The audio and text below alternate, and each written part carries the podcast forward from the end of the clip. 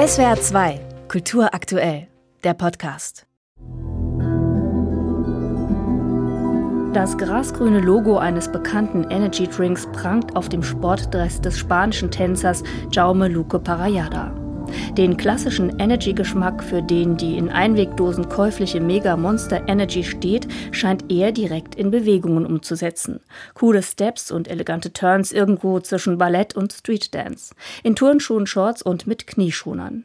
Auch die anderen zehn Company-Mitglieder geben sich lässig, als wären sie direkt aus einem TikTok-Video auf die Bühne des Staatstheaters Mainz gefallen. Choreograf Moritz Ostruschniak. Was wir probieren, ist uns, ist uns eigentlich so diese Social-Media-Strategien anzueignen wieder. Also wir benutzen in dem Stück diese Strategien, die Firmen wie Facebook, Instagram und TikTok verwenden und wir probieren das auf den Tanz in der Realität anzuwenden und auch diese Rhythmik, diese Dramaturgie auch immer diese unterbrochenen Sequenzen, wo ein Ding nach dem anderen kommt und das nichts miteinander zu tun hat, wie wenn man auf seinem Bildschirm verschiedene Browserfenster offen hat sozusagen und verschiedenste Sachen gleichzeitig macht. So probieren wir sozusagen das eigentlich uns anzueignen. Der Titel Trailer Park ist mehr als doppeldeutig. Es könnte eine Wohnwagensiedlung sein, ein bekannter YouTube-Kanal, eine Netflix-Serie oder aber eine Anspielung auf unsere Wahrnehmung. Unzählige Videoclips, Reels oder Trailer verführen unsere Sinne am Bildschirm. Und dann geht es natürlich auch so ein bisschen um das Gefühl, das wir vielleicht haben damit, weil man natürlich merkt, dass man immer mehr davon vereinnahmt wird. Man greift zum Handy, man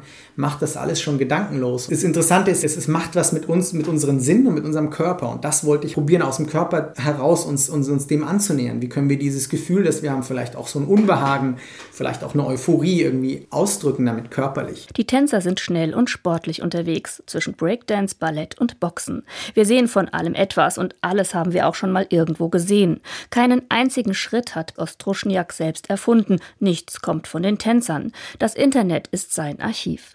Trailer Park ist im Grunde nichts anderes als ein Remix. Ein interessanter Ansatz. Wir suchen uns ganz, ganz, ganz, ganz viele Videos raus aus dem Internet. Das sind wahrscheinlich an die 1000 ungefähr. Und aus jedem Video wird dann so circa drei Sekunden rausgenommen. Und das ist sozusagen die Bewegungssprache, die dem ganzen Stück zugrunde liegt. Es ist sozusagen keine einzige Bewegung original in dem Stück. Die Tänzer wechseln ihren Tanzstil alle drei Sekunden. In einer Minute Choreografie können 20 Videos verwertet werden. Eine Sequenz erinnert an eine Vorstellung Vorstellung von Cheerleaders, an rhythmische Sportgymnastik, Bewegungen, die von Videos kopiert, gelernt und auf der Bühne kollagiert wurden.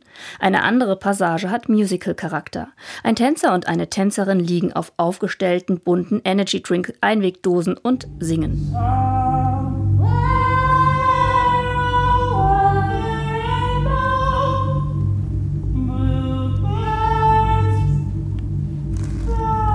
Der Titel Over the Rainbow steht für die Utopie des Netzes.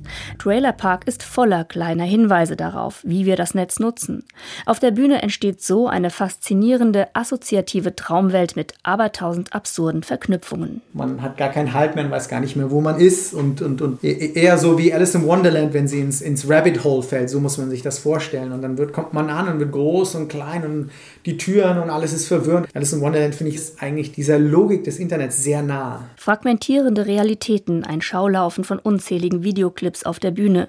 Wie könnte man besser das Publikum eines Staatstheaters verjüngen als mit einem solchen Stück wie Trailer Park, das mit Sicherheit polarisiert, aber auf freche Weise und mit dem völligen Verzicht auf Urheberschaft auch begeistert. SWR 2 Kultur aktuell. Überall, wo es Podcasts gibt.